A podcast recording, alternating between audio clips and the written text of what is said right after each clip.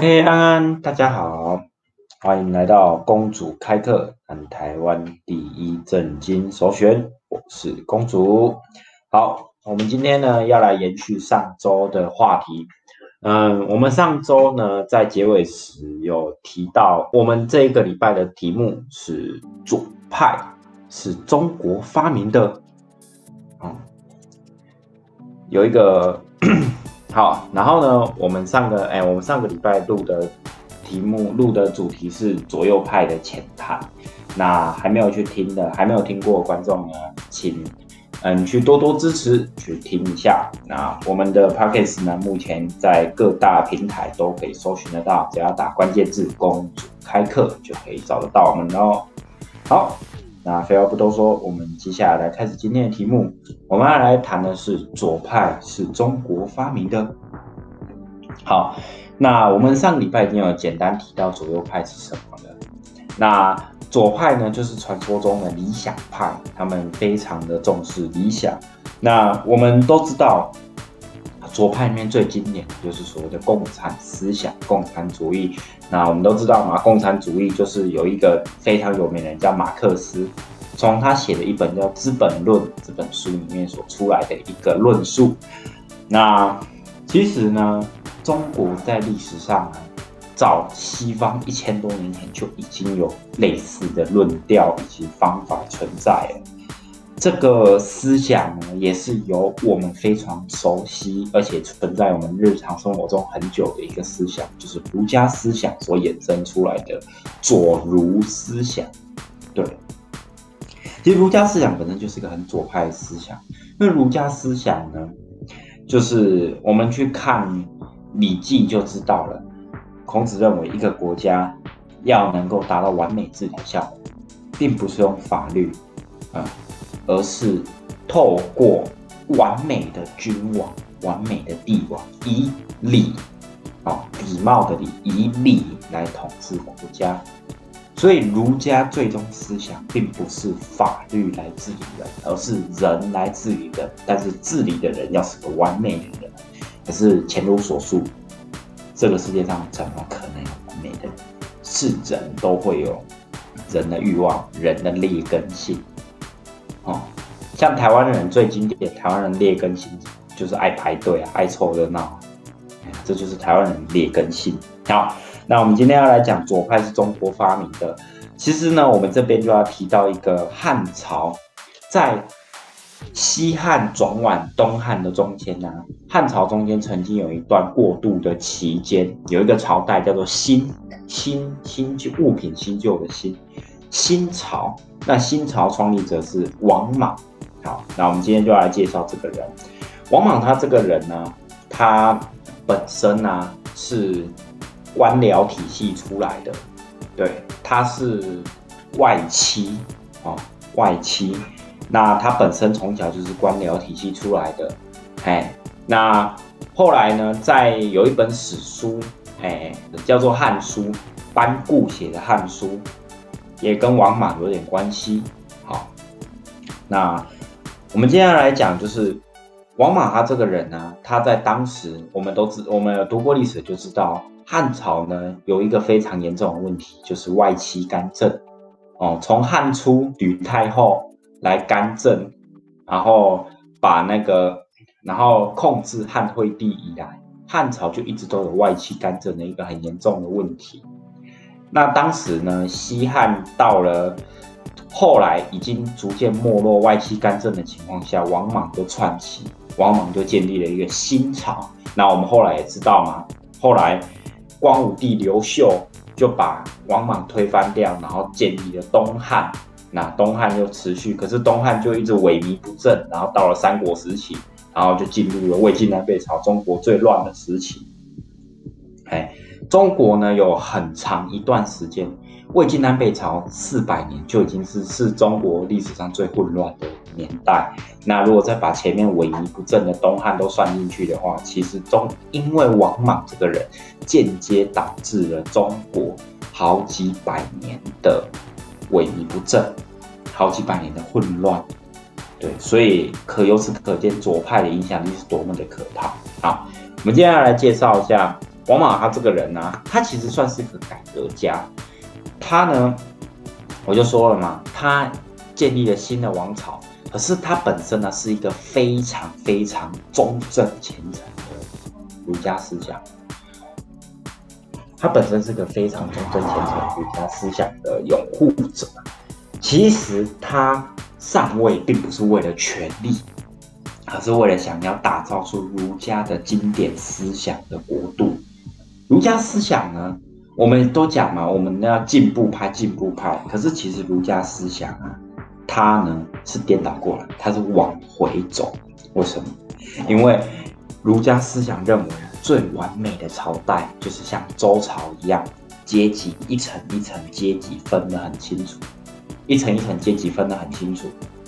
然后呢，阶级之间不会互相不会互相影响，不会互相干扰。然后呢，嫡长子嘛，然后什么这样子传下来，哦，这是孔子中心目中的理想。所以所谓的左派根本不是进步派，而是退步派。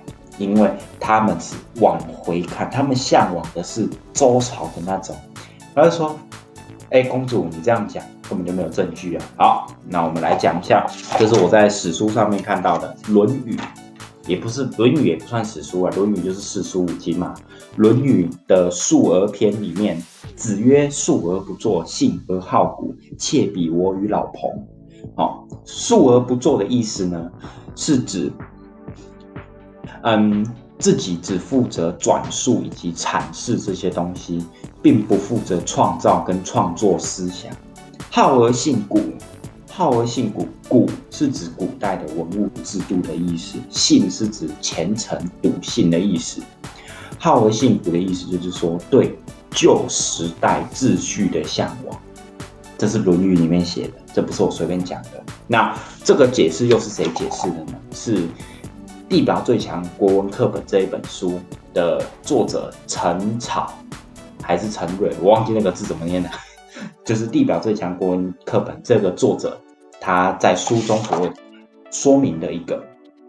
好，那接下来呢，我们来介绍一下周王朝。周王朝呢，它是怎么样？周王朝其实是周王朝，它我刚刚刚前面有提到嘛，好而信古是对旧时代秩序的一种向往。那周王朝秩序又是什么？周王朝秩序就是来自于血缘关系所建立的宗法制度，然后运用礼乐制度来维系宗法制度。贵族依照宗法制度将爵位传给嫡长子，其他庶子则降一阶，由天子而诸侯、卿大夫和最后的士这个阶层。如果你历史有比较清楚一点，你就会知道他们是一层一层一层一层的，最下面就是士。然后我们讲士农工商的士，然后士下来就是平民，平民再下来就是奴隶。好，那无限一直这样分封分封分封分下来，因为嫡长子只会有一个，可是分啊下面会有一大堆啊，就降一阶降一阶降一阶，所以就会变成最底层的士这个阶级啊，数量会变得非常非常多。可是因为人一大堆，可是真正拥有资源的只有嫡长子。所以这一大堆明明就有阶级的人，他们手上反而是比平民更没有钱、更穷。士这个身份呢非常特殊，它介于贵族跟平贵族跟平民之间，他能够拥有贵族才能够拥有的知识。在周朝啊，只有贵族才能够看书，平民老百姓是不能读书的。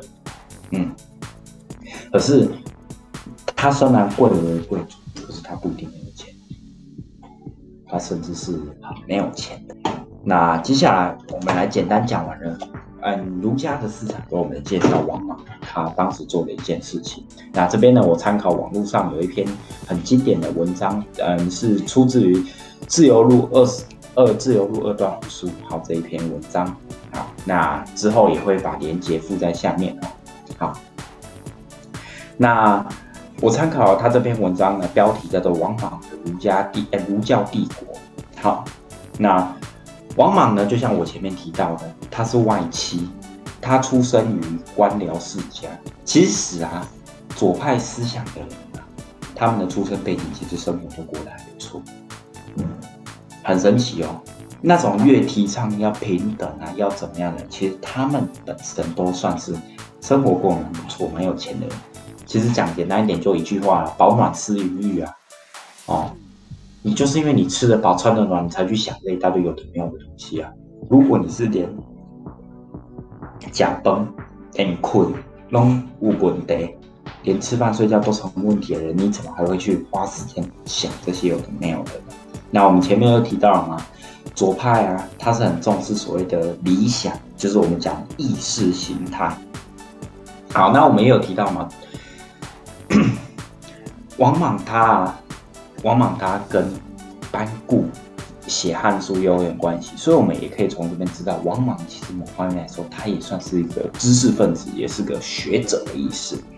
呃，对，所以他就是觉得自己看过很多书，所以自己讲一定都不会错，自己的理想一定都是对的。那王莽呢？王莽呢？他就像我讲，他不是为了要当王，他就是很典型的儒家思想的拥护者。他来统治国家，不是为了想要得到这个国家，他是想要把他的理想贯彻到那个。不然，就像孔子，我们在这边。题外话提一下，为什么孔子要周游列国十四年？我讲很好听，周游列国；讲很难听，就是他是流浪。因为在春秋战国时代那种那么混乱的时代，你在那边跟人家讲仁义道德，哪一个君王想听？大家都只会想听法家的那种法家的那种思想啊！哦，富国强兵哦，严刑峻法，建立威权哦。马基维利的君王论有没有就跟法家思想类似这样子？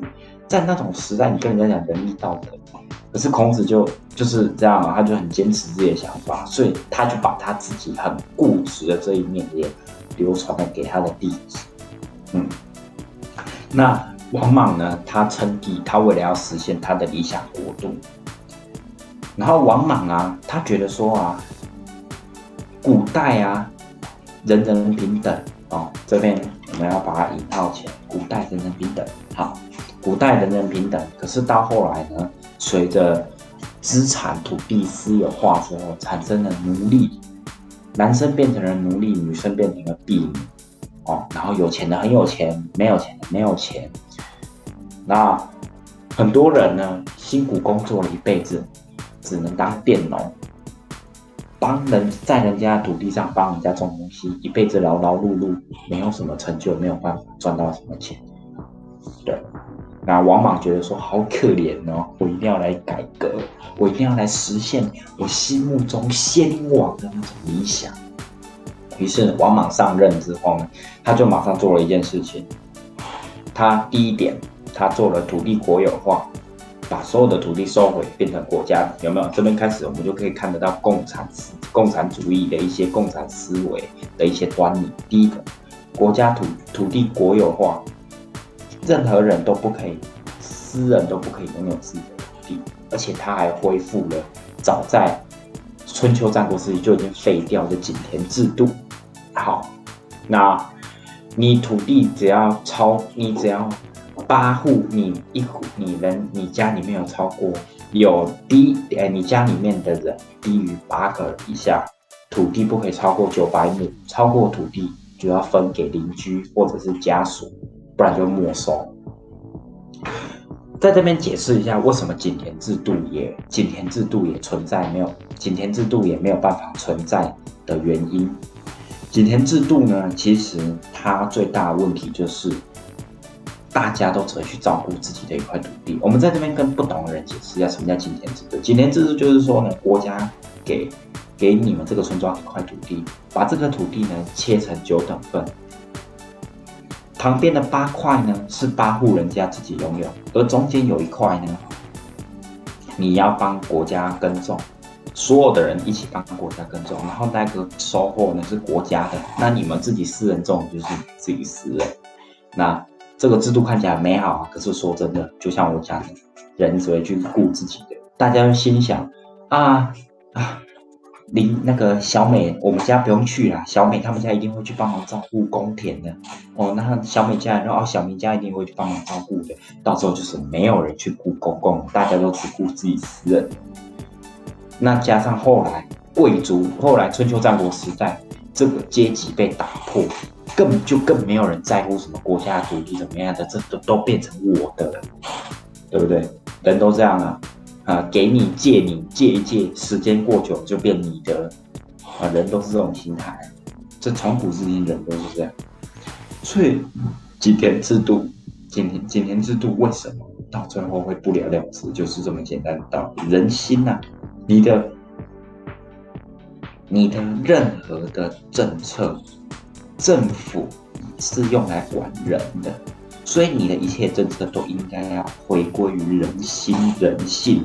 你如果做了违反人心、人性的事情啊，你的政策就会失败。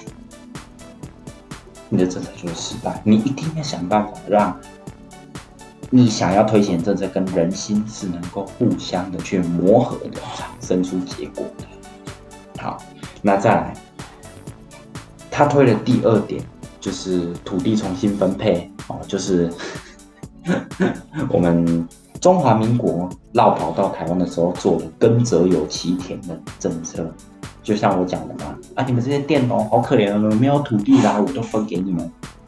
还有中国中共刚建国的时候的土地改革也是这个样子。第三个，冻结奴隶制。没有马上废止奴隶制，但是禁止所有奴隶婢女继续卖，然后想要让它自然消退。第四个，强迫劳动，哎，强迫劳动，你没有工作，失业，无业游民，政府给你工作，然后政府给你钱养你，哎，有没有？这个都是很左派的一些行为，跟现在有没有？讲来，你们这些游民来帮政府工作，政府给你们钱，好。然后呢，实施专卖制度，盐铁酒全部专卖，钱币也是以中央银行统一发行。以前呢，在古代啊，古代的钱呢是黄金、白银，所以你只要自己拥有这些东西，你就自己融一融，然后自己做啊。啊，你要想，这是汉朝，汉朝时代没有纸币哦，汉朝还没有纸币，汉朝就是我讲的贵金属。他自己，你有你自己拥有贵金属，就融一融，然后倒入模具，你就可以自己做钱哦。那山中水里面的所有天然资源也都是国家的哦，就像前面第一点所讲土地国有化一样。第六个，建立贷款制度哦，国家放款借给人民，可是呢，无息或者是利息很低。第七个，实施计划经济。哦，任何的日用品啊、粮食啊、布衣啊、日用品啊，由政府来操控，由政府来买卖，一切的一切都有政府，跟现在口罩国家队有没有很像？任何一切的日用品呢，还有最近也一直在炒那个卫生棉，卫生棉到底是不是由国家免费发送这一点？啊，我们找个时间可以来讨论一下这个事情。好，哦。然后供过于求的时候，政府按照成本回收；求供求过于供的时候，政府就试出来把它卖掉。好，第八点，征收所得税。你一切做的所有事情，你的工作全部都要缴所得税。然后呢，政府就可以拿这个所得税来做其他的事情。那我们从以上这一些。行为，我们来重我们来重复讲一下他做了哪一些行为。第一点，土地国有化；第二点，耕地重新分配，就是我们讲耕者有其田；第三点，冻结奴隶制；第四点，强迫劳动；第五点，实行专卖；第六点，建立贷款；第七点，实施计划经济；最后一点，征收所得税。你看哦，我们讲的这些东西都是很几乎要到很现代的社会才拥有的东西。在王莽那个时代，汉朝一两千年前的中国就已经拥有这些制度，这根本就是一个惊天动地的改革啊！这一直都要到现代才能够推行成功的事情，在那个时代就已经有，甚至就是比马克思的《资本论》还要早很早很早之前。所以，其实早在一世纪的中国就已经拥有了这些思想、这些方法。好。他做的有一些事情是我们现在现代已经有实施，而且算蛮成功的一些方法，有一些则是以绝对不可行的方法。可是你要想，他是汉朝两千年前的时代，两千年前的时代。第一个，我们来讲一下王莽为什么会失败。好，王莽失败第一点，王莽就像我前面讲的，他是很忠诚、很忠诚儒家信仰。那儒家讲的就是好而信古，哦，他们喜欢的是古代的东西，所以他们越做越退步，而不是越做越进步。哦，他的眼光是往前的，而不是往哎往他的眼光是往回，而不是往前看。哦，然后呢，他觉得社会有一大堆问题，只要按照古书所讲的去实施，一定能够完美的把这些东西全部改掉。啊，就像土地分配啊，王莽坚持井田制啊，可是根本做不到。为什么？很简单，就是我讲的，人心啊，人都有私心啊，土地，而且井田制度已经废除了一千多年了，周朝到现在已经废除一千多年了，你要再恢复，怎么可能？怎么可能？第二个，王莽是。两千年前的中国，那个时代没有电脑，没有手机，没有计算机，什么都没有。而且那个时代甚至数学公式，很多的数学公式都没有发明出来，不是发明的，都还没有被发现、被验证出来。在那个时代，你想要推动用现代用电脑都还很难去完成的一些庞大的贷款利息计算啊。然后放款啊，等等之类的，怎么可能？怎么可能？他的出发点是好的，可是，在他那个时代做不到这件事情，做不到这件事情。那王莽呢？他我就讲了，他是个很理想、很理想、非常忠贞的儒家信仰者。对于他来说啊，我只要你做到，我才不管你要怎么做。哦，所以呢，他就运用了行政命令，把这些事情来你做，来你做，来你做，来你做。可是，在那个时代，西汉末年为什么会到末年？不就是国家腐败吗？外戚干政，国家腐败。那一个国家已经在腐败情况下，你要把这种现代都很难完成，都要仰赖大量人力去做事情，在那个时代丢给人民老百姓，人性就是这样，你丢给他们，那我就给你摆烂。哦。所以呢，摆烂的情况下，人民老百姓受不了，人民老百姓就起来抗争。第三个，王莽这件这样做啊，根本就没有办法打击到既得利益者。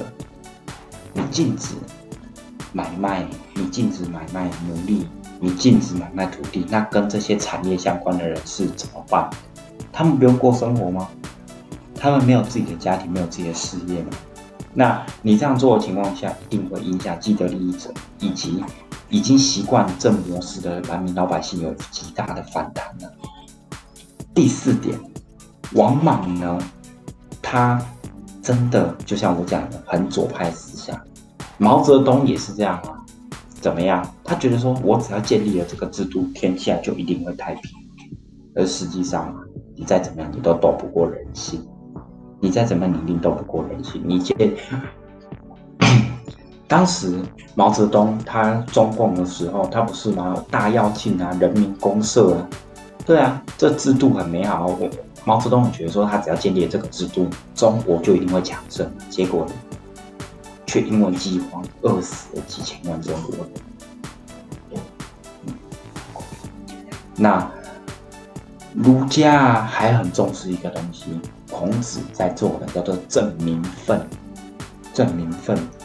那当时呢，他呢就把所有的官员的名称改为周朝时代官员名称，就有点像现代。我们现在有总统、有行政院长，有什么有什么，就把它全部改成古代的什么布政使司衙门，什么外交部把它改成布政使司衙门，这一定会造成很大的行政困难。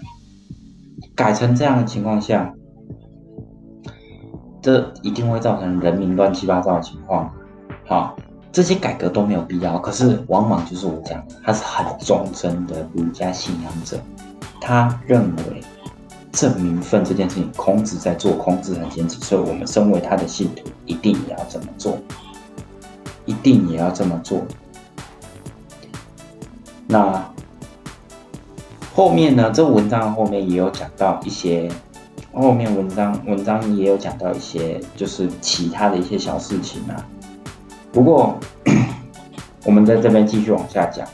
王莽呢，第五点，他呢是一个学者，也是一个思想家，是个学者，是个思想家。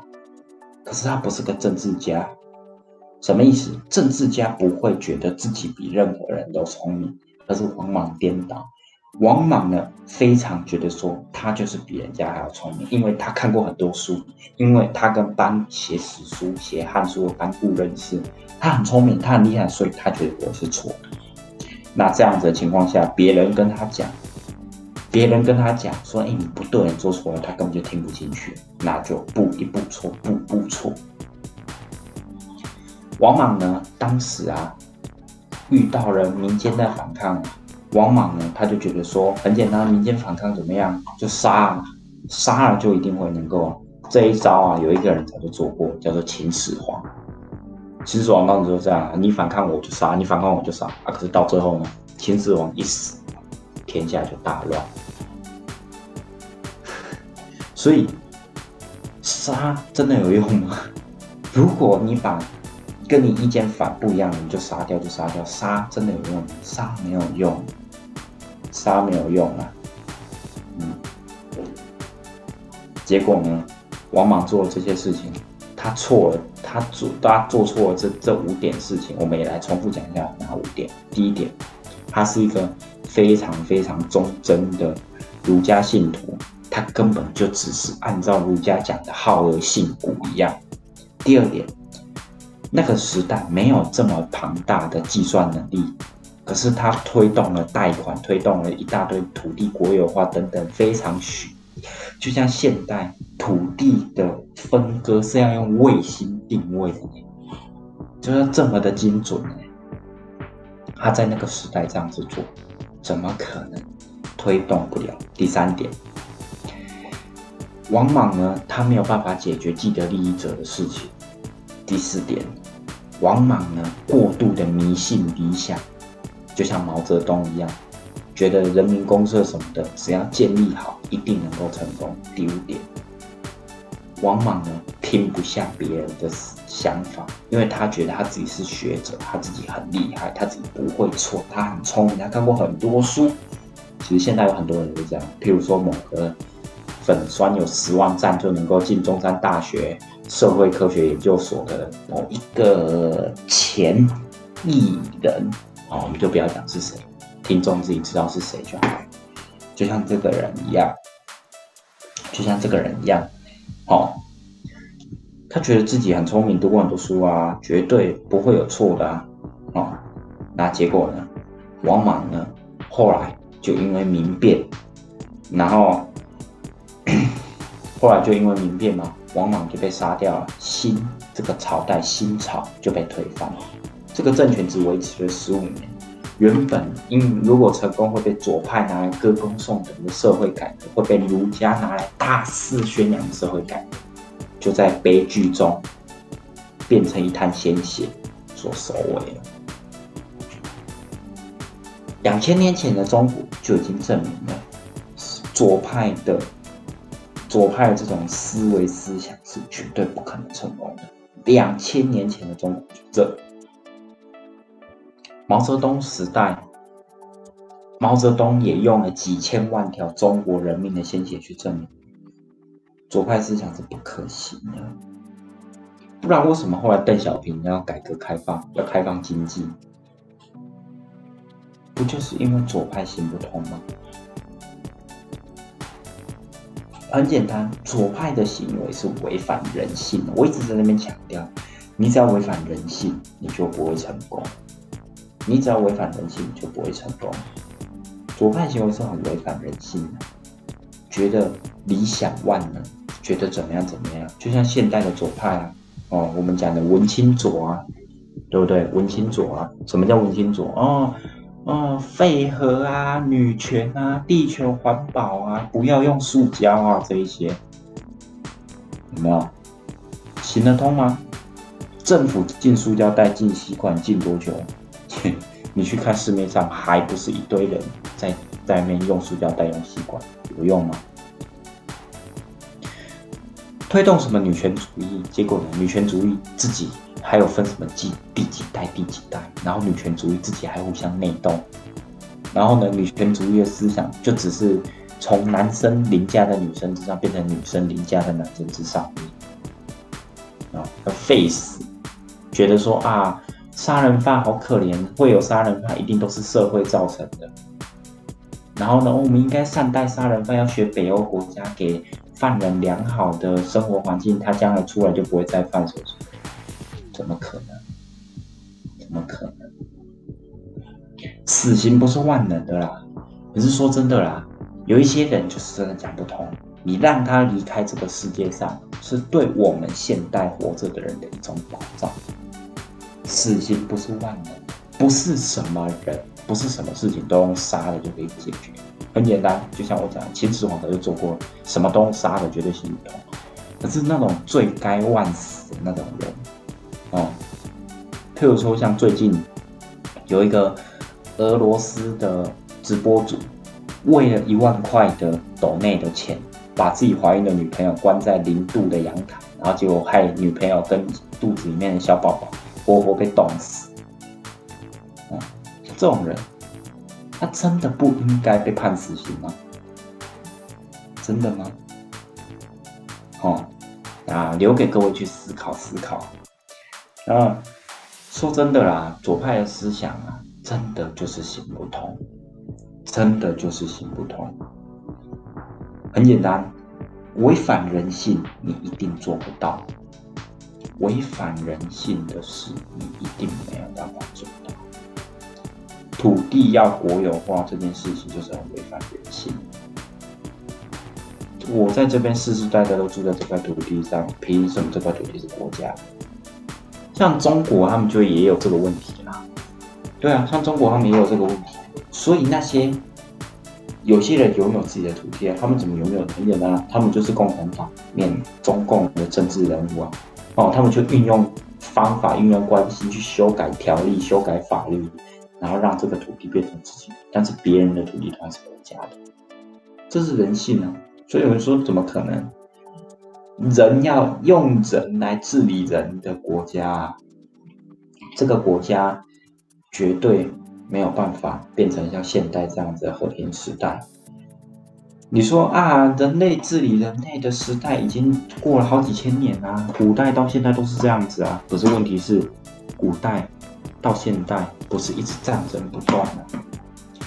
我们不就是因为经历了两次世界大战？两次世界大战不就是最极端的表现吗？从以前人类自己的小内斗，然后到四两次世界大战，不就是人类治理人类的一个很大的错误的方向吗？醋，我们应该是要由法律来处理的，而不是由人类来治理人类，因为人是有人性的。就连中国历史上传说中的我们的中华人物的始祖皇帝啊，皇帝本人，为什么他要讨伐蚩尤？不也是为了私心吗？因为讨伐蚩尤，把蚩尤灭掉之后，整个中原就变成了他的。就连我们神话人物、神话故事中的人物都这么样子了，何况是我们只是平凡老百姓？孔子啊，他自己的论述讲了一大堆仁义君子道德的思想，是吗？连孔子自己都做不到。孔子，所以孔子一直在说啊，什么克己复礼为仁啊，怎样怎样是仁啊，怎样怎样怎样怎样，可是他自己其实都做不到。他讲那么多，他自己都做不到，所以儒家思想啊，孔子本人就证明了行不通。大女士没办法了，他就是个美好的理想，所以一直到现在都还有人一直在推崇，而且是换了另外一种形式，然后继续祸害着人类。共产制度是不可行的，什么未来共产制什么怎样怎样，都是不可行，绝对不可行，不可能。有啊，是这个世界上有一个贯彻共产主义非常彻底的一个地方，叫做北韩。你愿意去吗？你如果愿意，那请问一下，你愿意当平凡老百姓，还是愿意当北韩里面的官员？那北韩里面的官员，每一个都真的都是很清廉、很聪明、很厉害。就让各位去去思考。好，那今天的节目就录到这边。嗯，有机嗯有任何问题的话，可以在脸书搜寻栏打“公主开课”，台湾正经首选，搜寻“公主开课”的粉丝专业，好来私讯粉丝专业来问有关于政治相关的问题。那也可以，也不吝啬于大家，欢迎大家来指正我说明的错误，或者是引出资料的不对。那也请各位多多支持。也请各位多多支持我的节目啊，多多听阅。那可以的话呢，也欢迎各位来进来 DISCO 群组，主曲回野的神秘后庭，然后来这边在我们录音的时候呢，录音录音的时候来进来录音室来旁听我们的节目，而且你还可以现当场马上询问有关于你的任何的问题。那下一次我们会讨论的题目，我目前还没有想好。那我们到时候呢，就会再就会再跟大家说明。那今天说明的这个，今天说明的那个两哎引述资料，那个自由路二段五十五号以及地地球地表最强国文课本的连接，我都会放在到时候的说明栏。那也请各位多多参考。那我是公主，那公主开课南台湾正经首选这个频道就在这边先。跟大家说拜拜啦，那我们下一次再见，拜拜。